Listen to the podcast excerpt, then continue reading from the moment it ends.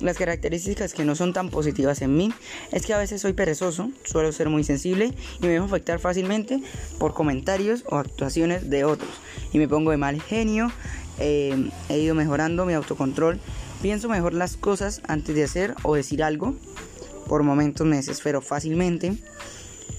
Cuando tengo muchas cosas por hacer, pues me pongo muy nervioso y en lugar de solucionar me estreso y no encuentro solución.